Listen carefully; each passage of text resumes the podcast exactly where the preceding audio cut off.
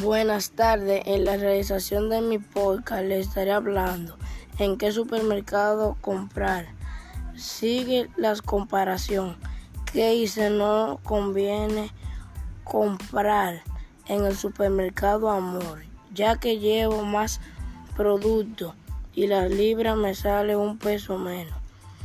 A mí me fascinó esa oferta, se la recomiendo.